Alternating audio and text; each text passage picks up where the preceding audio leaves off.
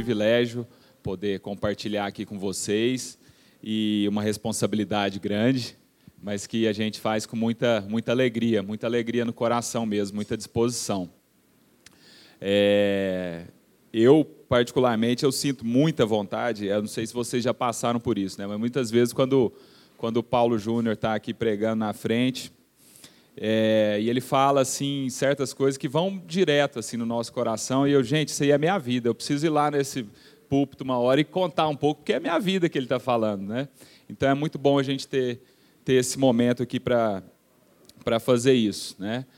E e dentre algumas coisas várias coisas que Deus tem colocado e falado ao meu coração é, uma delas particularmente tem a ver com, com uma palavra que eu que eu queria compartilhar aqui com vocês hoje, que está relacionado com perfeccionismo. E durante muito tempo na minha vida, eu percebi que eu me esforçava muito o tempo todo para ser alguém perfeito. E isso em tudo, em todas as áreas. Eu sou, sou advogado, é, então na, na minha profissão eu buscava ser alguém perfeito, aquele que não pode errar, né, preocupado com detalhes. É, no relacionamento, eu tentava ter o relacionamento perfeito, é, um relacionamento que fosse aparentemente perfeito, né? Porque a gente, quando a gente é perfeito, e eu fui entendendo isso mais recentemente, a gente a gente percebe que na verdade a gente está sendo muito orgulhoso, porque isso é um medo de errar, é um medo de do que isso vai transparecer. Se eu errar, se eu fizer assim assado, como, o que, que as pessoas vão pensar de mim. Né? Então, o perfeccionismo, o perfeccionista, é, é alguém que, na verdade, está sendo muito orgulhoso, porque está com medo de errar, está com medo do julgamento que vai receber das outras pessoas. E Deus foi me libertando disso ao longo do tempo. E, e eu percebi, de fato, que somente quando eu me libertei disso e deixei Deus realmente fazer aquilo que Ele tinha para a minha vida, é que as coisas começaram a, a dar certo, né? Como o Paulo Júnior fala muito aqui é, sobre planos, né? Que a gente muitas vezes a gente tem os planos perfeitos e a gente pega esses planos e apresenta para Deus, né? E pede que Deus abençoe. Mas na verdade, quando a gente tem que entender que o plano de Deus é completamente diferente, a gente tem que pensar até em plano como outro conceito. Ele fala de plano como dimensão né, o plano, o plano de Deus. Então, quando a gente entra nesse plano, nessa dimensão, a gente começa a pensar as coisas de uma forma completamente diferente. Então, foi bem isso que aconteceu na minha vida. E, e isso é um processo. É, eu não falo aqui hoje como alguém que está plenamente liberto do perfeccionismo, mas como alguém que luta. E eu queria contar e compartilhar uma história que aconteceu recentemente que mostra exatamente isso. A gente está casado, fez um mês ontem, né? O nosso apartamento ainda não ficou pronto, está reformando, e a reforma atrasou um pouquinho, de praxe, né? e a gente está morando lá na casa do, do meu sogro, né? do Paulo Júnior da Lana. E logo no primeiro dia, a gente chegou no final de semana de lua de mel. No primeiro dia é, na, de, de, trabalho, né, na segunda-feira, né, primeira segunda-feira nossa lá. O final de semana foi aquela meio conturbado e tal. Foi o primeiro dia nosso ali na casa mesmo. É, eu fui trabalhar, fui para o escritório e eu precisava carregar algumas coisas no carro. Fui no carro do Paulo Júnior, um carro grande, mais espaçoso. Fui carregando algumas coisas ali.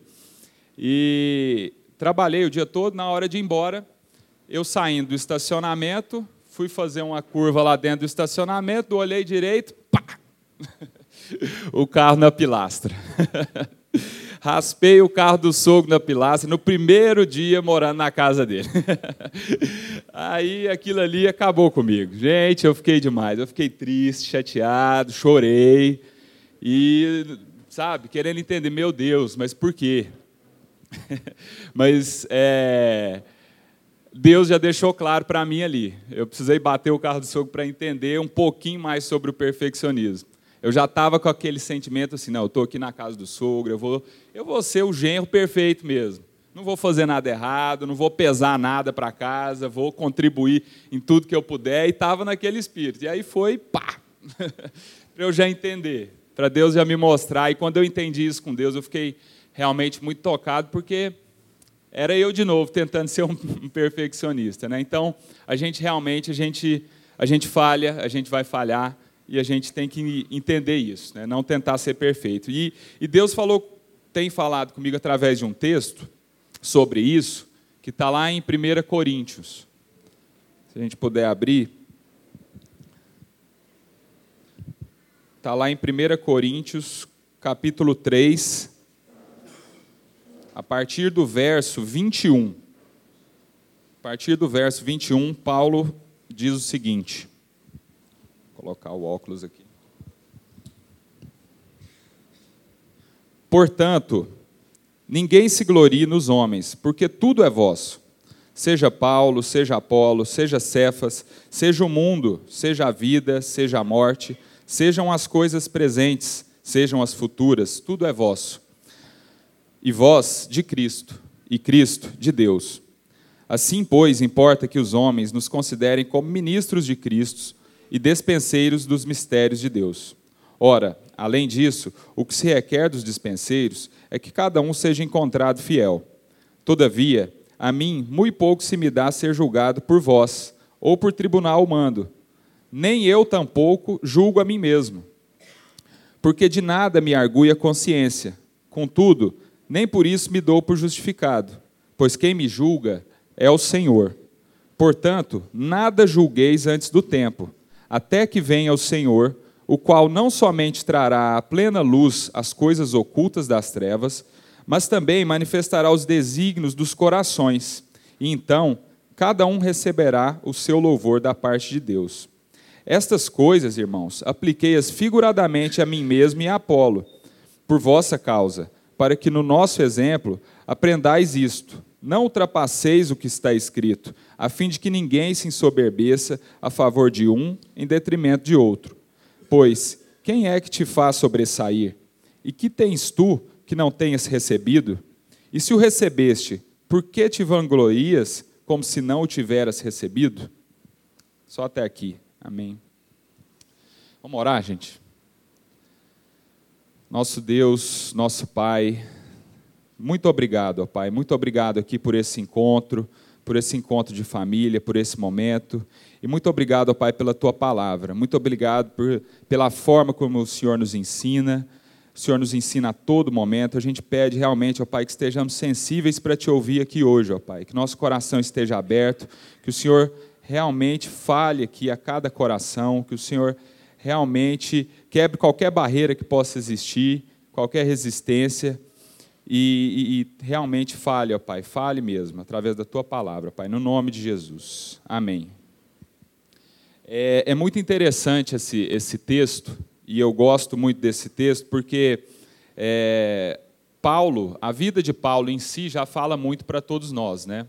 Fala muito, porque o Paulo passou por uma transformação muito brusca a história é bastante conhecida, né? mas a, a conversão dele é, é algo muito forte. Ele literalmente caiu do cavalo. Né? Então ele era alguém, era conhecido como Saulo. Né? Essa questão da nomenclatura, é, eu até entendi recentemente que dependendo da, da região, utilizava um nome ou outro, é a origem do, do nome. Então, poderia usar tanto Saulo como Paulo. Né? Então, na época, ele era mais conhecido como Saulo, ele, né, ele era um fariseu, e a gente sempre escuta falar, ele era um perseguidor de Cristo, né? É, quando eu escutava esse perseguidor de Cristo, eu pensava, não, esse cara era. É, você, você, pensa assim, ele não acreditava em Deus, né? Mas não, não é nada disso. É porque na verdade ele era, ele, ele se julgava, né? Tão religioso, né? Ele era tão religioso, né? Como fariseu, acreditava ser tão bom, né? E tão conhecedor da palavra de Deus que ele não aceitou é, a, a, Cristo quando Cristo veio ao mundo, né? Não aceitou aquilo que Cristo estava pregando. Ele se julgava ali mais importante. Então ele, ele como Saulo, ele era alguém que, assim como eu estava contando, assim, que achava que era perfeito, né? Que ele podia ser ser perfeito. E a partir dessa mudança, ele, ele passa a usar esse nome Paulo. Isso é significativo, porque a partir da conversão dele ele tem uma mudança totalmente brusca nesse entendimento. E Paulo quer, quer, quer, quer dizer exatamente pequeno. Né? Então, essa, essa utilização do nome, né, deixar de utilizar Saulo como Paulo na Bíblia, demonstra muito isso. A partir da conversão, ele entendeu ali o, quanto, o quão pequeno ele era. E em todas as cartas de Paulo, a gente entende, é, e, e Paulo deixa muito claro isso, o senso dele de identidade é que ele era realmente pequeno. É realmente o quão miserável ele era. E ele deixa isso claro né, nas cartas dele. Então, aqui na carta aos Coríntios, ele está fazendo novamente uma exortação para aquela igreja. Né? O que aconteceu com Paulo? Paulo tinha vivido ali na, na, naquela igreja, tinha, ele trabalhava, ele exercia um ofício, a Bíblia conta que ele era um construtor de tendas. Então, ele morou ali, ele trabalhou, ele viveu com aquele povo, ele compartilhou a vida ali com aquele povo durante muitos anos. Né? E depois ele saiu, foi seguir as, as viagens dele, né? ele fez várias viagens, e, e ele dentro do ministério dele, mas depois ele toma conhecimento que aquele povo lá em, em Corinto estava tendo várias divisões dentro da igreja, divisões internas mesmo a, a respeito dos pregadores que, que passaram por ali. Né? É, eu olhando para esse texto e tentando contextualizar isso, é, seria mais ou menos imaginar como se depois de 15 anos que o, que o Paulo Júnior está aqui no Alfamol, ele decidisse sair e fosse para algum outro lugar, alguma outra cidade, outro país, outra congregação, e deixasse a gente aqui. E aí ele vai e fica sabendo, toma conhecimento aqui que o Alfamol está cheio de contenda. Né? Tem grupos se dividindo por, por preferências de determinados pregadores. Então, é, seria mais ou menos, Deus nos livre disso. Eu tenho certeza que, é, pelo que a gente tem visto aqui nessa igreja, a gente está tá distante disso, graças a Deus, mas seria só para contextualizar, seria como se acontecesse isso. Aí um grupo se separa aqui e começa a falar: ah, não, que saudade do Paulo Júnior. Eu gostava das pregações, era do Paulo Júnior. Ele ia lá, falava, chorava com a gente, falava exatamente tudo de errado que a gente estava fazendo, e a gente sofria ali junto com ele, aprendia. Então, por isso eu sou do Paulo Júnior. Já outros vão falar assim, não, eu gosto do, do Clenê, eu sou da turma do Clenê, eu gosto da forma que ele fala, ele tem uma, uma, uma forma didática de falar e tal. E, e, aí a igreja vai se dividindo. Então era exatamente isso aqui que estava acontecendo na época. Entendeu? Divisões por preferências pessoais. E aí Paulo fala, antes de chegar nesses versículos, ele exorta, é, é, um, é uma carta dura ele vai exortando as pessoas ali daquela igreja, é, porque, resumindo, o que, que ele fala? Vocês continuam agindo como homens carnais. Eu vim aqui, eu dei o alimento, eu falei de Cristo para vocês, mas vocês continuam agindo como homens carnais. O que, que é o homem carnal? É, ele vê tudo pelo aparente. A mensagem da cruz para o homem carnal é loucura, é isso que Paulo fala. Então, como vocês estão preocupados pelo, pelo que é aparente, pelo que é tangível, vocês, estão de, vocês não estão vivendo como homens espirituais, que é aquilo que Deus, que Cristo nos chama para ser. E o que é o homem espiritual? É aquele que vai discernir tudo, não de acordo com o que a gente está vendo concretamente, mas de acordo, é, você vai discernir, buscar um discernimento espiritual para entender tudo que a gente vive. Então, Paulo deixa clara essa distinção. E aí, depois, ele entra nesse versículo aqui, falando justamente dessa, dessa dessa questão do orgulho, porque ninguém se gloria. Ninguém se glorie, porque tudo é vosso. Seja Paulo, seja Apolo, seja Cefas, seja a vida, seja a morte, sejam as coisas presentes, sejam as futuras, tudo é vosso, e vós de Cristo, e Cristo de Deus. Então, ele volta para a mensagem de Cristo, a centralidade do que ele quer dizer aqui, resumindo o que ele diz. Tudo que eu quero dizer para vocês, tudo que eu vim pregando ao longo desse tempo era sobre Cristo independente de quem vai estar na frente falando. Se fui eu, se você achou melhor a habilidade de Paulo para falar, se você achou melhor a habilidade é, de Apolo, isso não interessa. O que interessa é a mensagem da cruz, a mensagem de, de Cristo. Né? E, e por que, que a gente continua? Por que, que a gente tem essa dificuldade tão grande né, de, de viver no espiritual? Né, de, por que, que o aparente, por que, que o mundo material ainda nos afeta tanto? Por que, que a gente é tão é, direcionado ainda por só por aquilo que a gente vê, e não por aquilo que, que Deus quer comunicar a gente de forma espiritual, né? E, e a uma das respostas que eu cheguei, pensando nessa questão do, do perfeccionismo que eu, que eu falei no início, tem a ver com o nosso ego. a gente tem um problema de ego. O nosso ego é, ele tem algumas características que nos impedem de estar sensíveis para aquilo que Deus quer comunicar. Existe um livro do, do Timothy Keller que fala muito sobre isso, que chama Ego Transformado. E, e lá ele traz quatro características do nosso ego é, que nos, nos atrapalham muito, nos atrapalham muito na nossa, na nossa vida. Que para mim são muito claras, olhando assim para mim, olhando para todos nós, olhando para a nossa sociedade. Ele fala primeiro que o nosso ego ele é vazio. Nosso ego é como se fosse uma caixa oca, sem nada dentro. E aí a gente vai tentando colocar alguma, várias coisas dentro para preencher isso. A gente acha que vai preencher isso com trabalho, a gente acha que vai preencher isso com dinheiro, a gente acha que vai preencher isso com, com a nossa própria família, mas na verdade nada disso, nada que a gente coloque dessa caixa vai substituir o lugar de Deus. Então essa é, é, é a primeira mensagem, assim. Não adianta. A gente tem uma sensação de que a gente pode, a gente consegue ser Deus, né? Essa é a nossa rebeldia, essa é a história da rebeldia humana desde o início. Mas é, a gente não consegue, por isso o nosso ego tem esse vazio. A gente sempre vai se sentir vazio. Não interessa o que que a gente coloca lá dentro. Se não for Deus, a gente sempre vai se sentir vazio. Essa é a primeira característica que ele coloca do ego. Ele fala depois que o nosso ego é dolorido que o nosso ego é dolorido, que tudo o que, o que a gente faz, a gente está preocupado com julgamento. E aí é muito do que eu falei no início. É, a gente faz as coisas esperando a aprovação ou reprovação da pessoa. Isso é muito claro hoje no, no mundo através das redes sociais. Né? Eu vejo hoje que as pessoas compartilham fotos, compartilham alguma coisa, algum texto no, no Instagram, e já ficam logo ansiosas e preocupadas com a aprovação que ela vai ter daquilo. Quantas curtidas ela vai ter, quantos comentários aquilo vai render. Então, esse é um contexto que a gente vive hoje, muita preocupação com a avaliação que vai ser recebida. E é isso aqui que esse livro diz, o Tim Keller deixa claro, a gente é, o ego é dolorido, porque se a gente recebe poucas curtidas, a gente já se sente mal, se recebe muitas, também a gente já se sente bem, já, já infla o ego, né? Por isso também tem uma terceira característica: o nosso ego é atarefado. A gente é atarefado, o tempo todo a gente está atarefado. A gente é cheio de atividades para cumprir o tempo todo. Mas por quê? Por que, que a gente faz isso? Né? Por que, que a gente está no nosso trabalho? Por que, que a gente está nos nossos estudos? Muitas vezes o motivo é a comparação. O ego está atarefado para atingir um nível e dizer que você está inserido em determinado grupo, ou que você é melhor do que alguém, sempre para comparar, para ter um currículo impressionante, para ter um currículo invejável.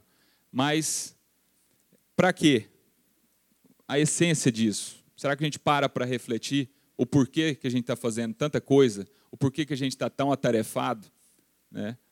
E aí ele chega num último, na última característica, que ele fala que por conta de tudo isso, o nosso ego é frágil ele está pronto para estourar a qualquer momento. A gente está pronto para entrar num colapso a qualquer momento. E isso, assim, seja porque nosso ego está muito cheio, inflado, né, porque a gente se acha tão bom já por tudo aquilo que a gente fez, por tudo que, aquilo que a gente construiu, seja na outra ponta também. Seja porque a gente sente o ego vazio. É como a gente pensar num balão. Né? Um balão cheio de água está pronto para estourar, a camada dele está frágil. Você está cheio, está cheio de si mesmo. Mas se estiver cheio de nada, se estiver cheio de ar, ele também fica frágil do mesmo jeito. A pessoa também está pronta para entrar num colapso, porque ela está numa baixa estima, pensa que não, não serve para nada, que nada que ela faz é bom. Então, por isso eu queria que a gente conseguisse aprender um pouco com o senso de identidade que Paulo tem. Paulo é aquele que chega lá em Romanos e fala assim: o bem que eu quero fazer, aquilo que eu quero fazer de bom, eu não consigo. Mas o mal que eu não quero, esse eu faço.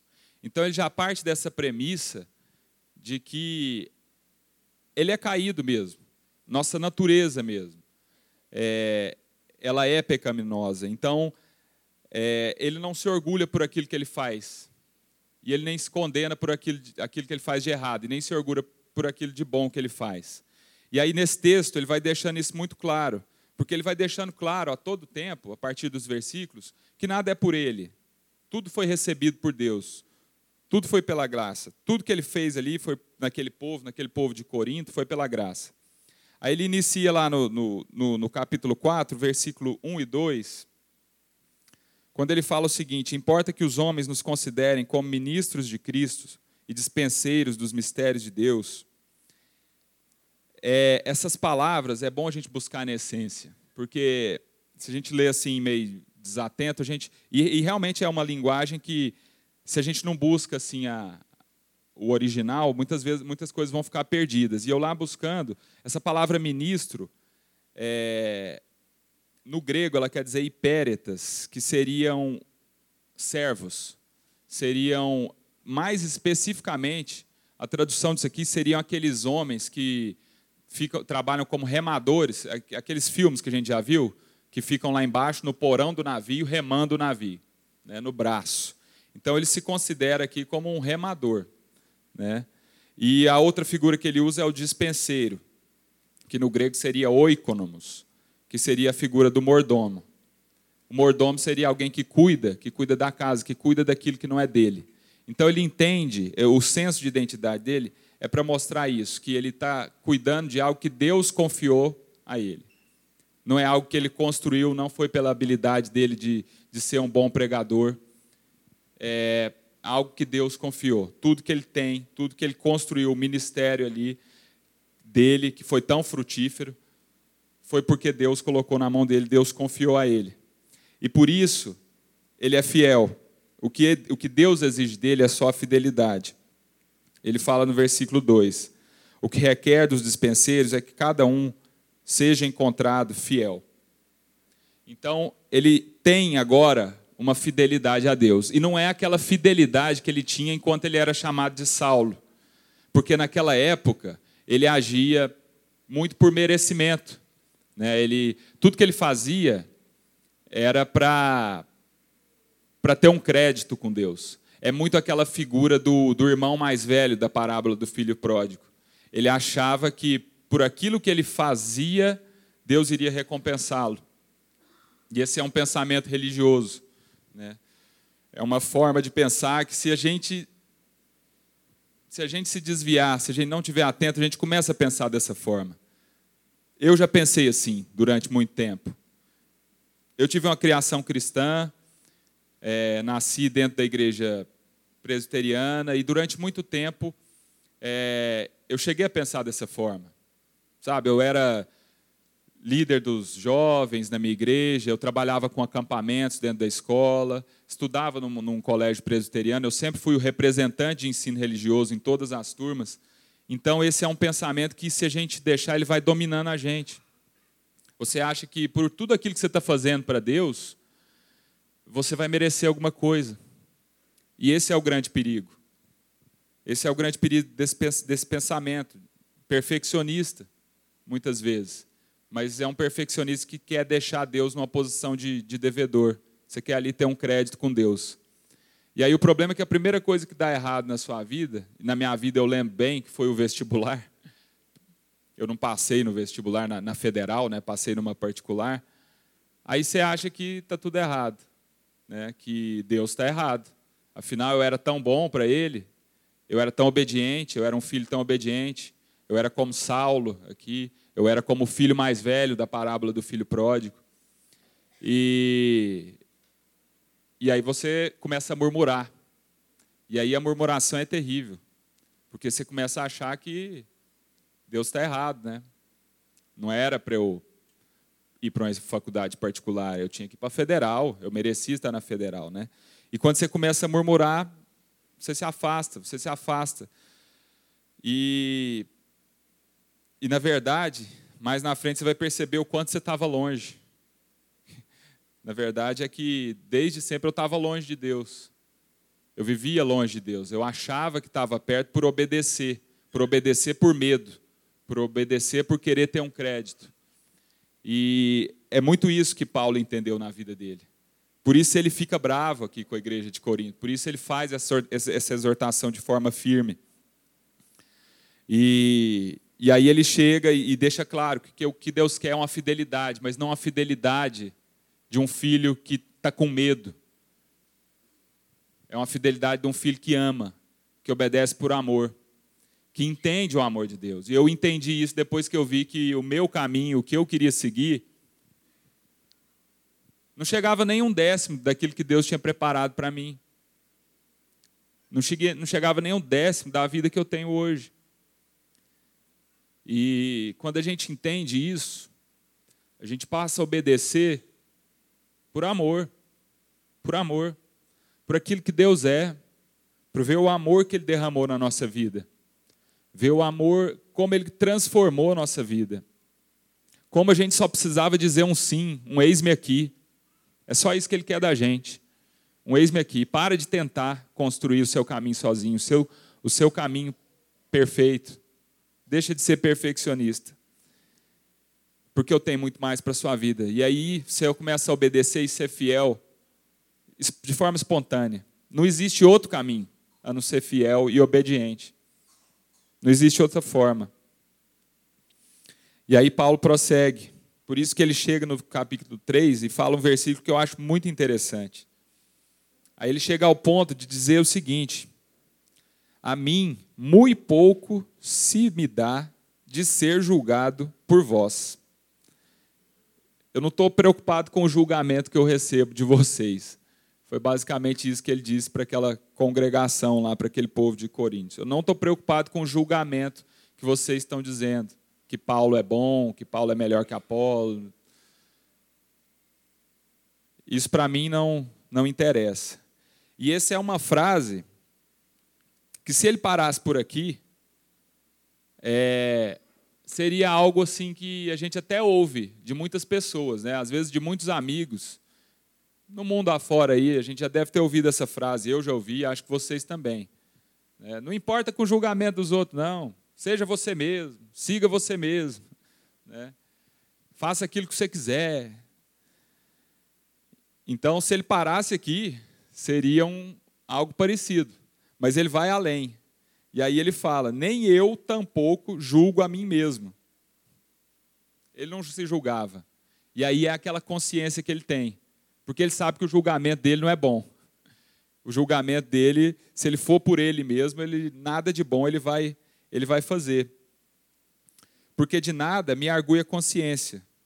Contudo, nem por isso me dou por justificado, pois quem me julga é só o Senhor é só o Senhor. Então ele, ele adquiriu um nível que eu assim me sinto muito distante ainda, em que ele tem uma humildade é, tão grande que ele consegue se auto-esquecer. Né? Ele tira a vida dele do centro. Ele tira a vida dele do centro, ele consegue se tirar do centro. Isso é muito difícil, porque no nosso dia a dia parece que a gente tem a ideia de que tudo o que acontece está relacionado só com, com a gente, todas as pessoas, é, todos os acontecimentos, a gente se coloca realmente no centro. Existe um filme que, quando eu li essa passagem aqui, me veio muito, muito à cabeça, que chama, não sei se vocês já viram, é um filme um pouco antigo, do, do Jim Carrey, aquele comediante, né? chama O Show de Truman. E o Show de Truman é um filme que é como se fosse um grande reality show em que o Jim Carrey é ali o personagem principal e todas as pessoas que vivem naquele mundo é um mundo normal. Ele acorda na casa dele, sai para o trabalho, mas todo mundo lá está encenando, na verdade. E ele é o único que não sabe disso. Então, assim, é como se ele estivesse no centro e todas as pessoas para é, para cooperar ali com a, com a vida dele, né? E muitas vezes a gente parece que a gente acha que está no show de Truman, né? O show de Ronaldo, show de Isabel, a gente acha que a gente está no centro, que a gente está no centro de tudo e que tudo está ali para nos servir, né? Mas na verdade é, o que Cristo vem nos mostrar é completamente diferente. A gente tem que ter essa consciência de Paulo aqui. A gente tem que aprender muito com, com o que Paulo fala aqui. E a gente tem que se colocar na, no último lugar, na última posição. Eu não sou a figura principal daquele filme, mas eu sou o servo, assim, o último que ajuda a, a construir aquela história, assim. Tô lá nos bastidores. E, e eu busco ser alguém como quem é a verdadeira figura principal, que é Cristo. A única coisa que Deus nos pede é essa. Ele deu um referencial, ele trouxe o ator principal para a gente olhar e ter como espelho. Então eu aprendo muito com esse, com essa, esse senso de, de identidade do Paulo. E eu me esforço para isso todo dia, entendendo que eu não preciso ser perfeito, mas que eu tenho que, ser, eu tenho que buscar ser como o ator principal, que é Cristo. Só Cristo.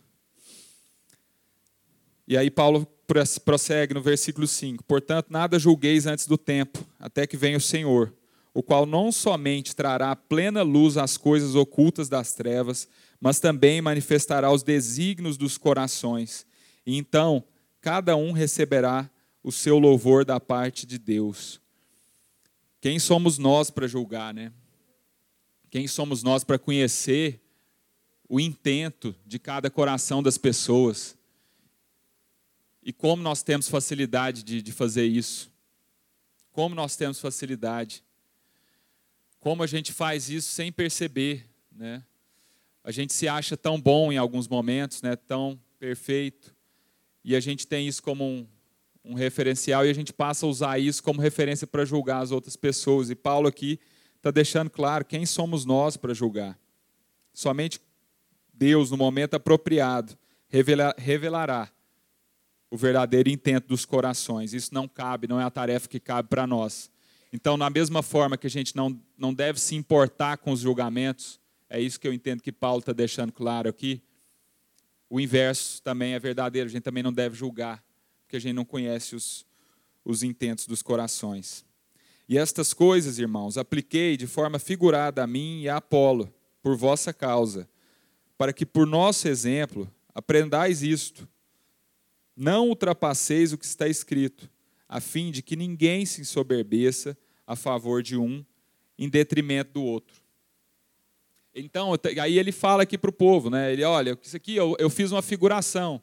Esse negócio de não ser de Paulo, não ser Apolo, é para vocês não se orgulharem e acharem que o que vocês fazem é muito bom ou muito ruim. E aí o seu ego vai sofrer com isso. Mas é para vocês entendam a não passar disso aqui, ó. A não passar do que está escrito. O modelo é Cristo. O modelo é só Cristo. E o manual é esse aqui. O manual é só esse, a verdade é só essa.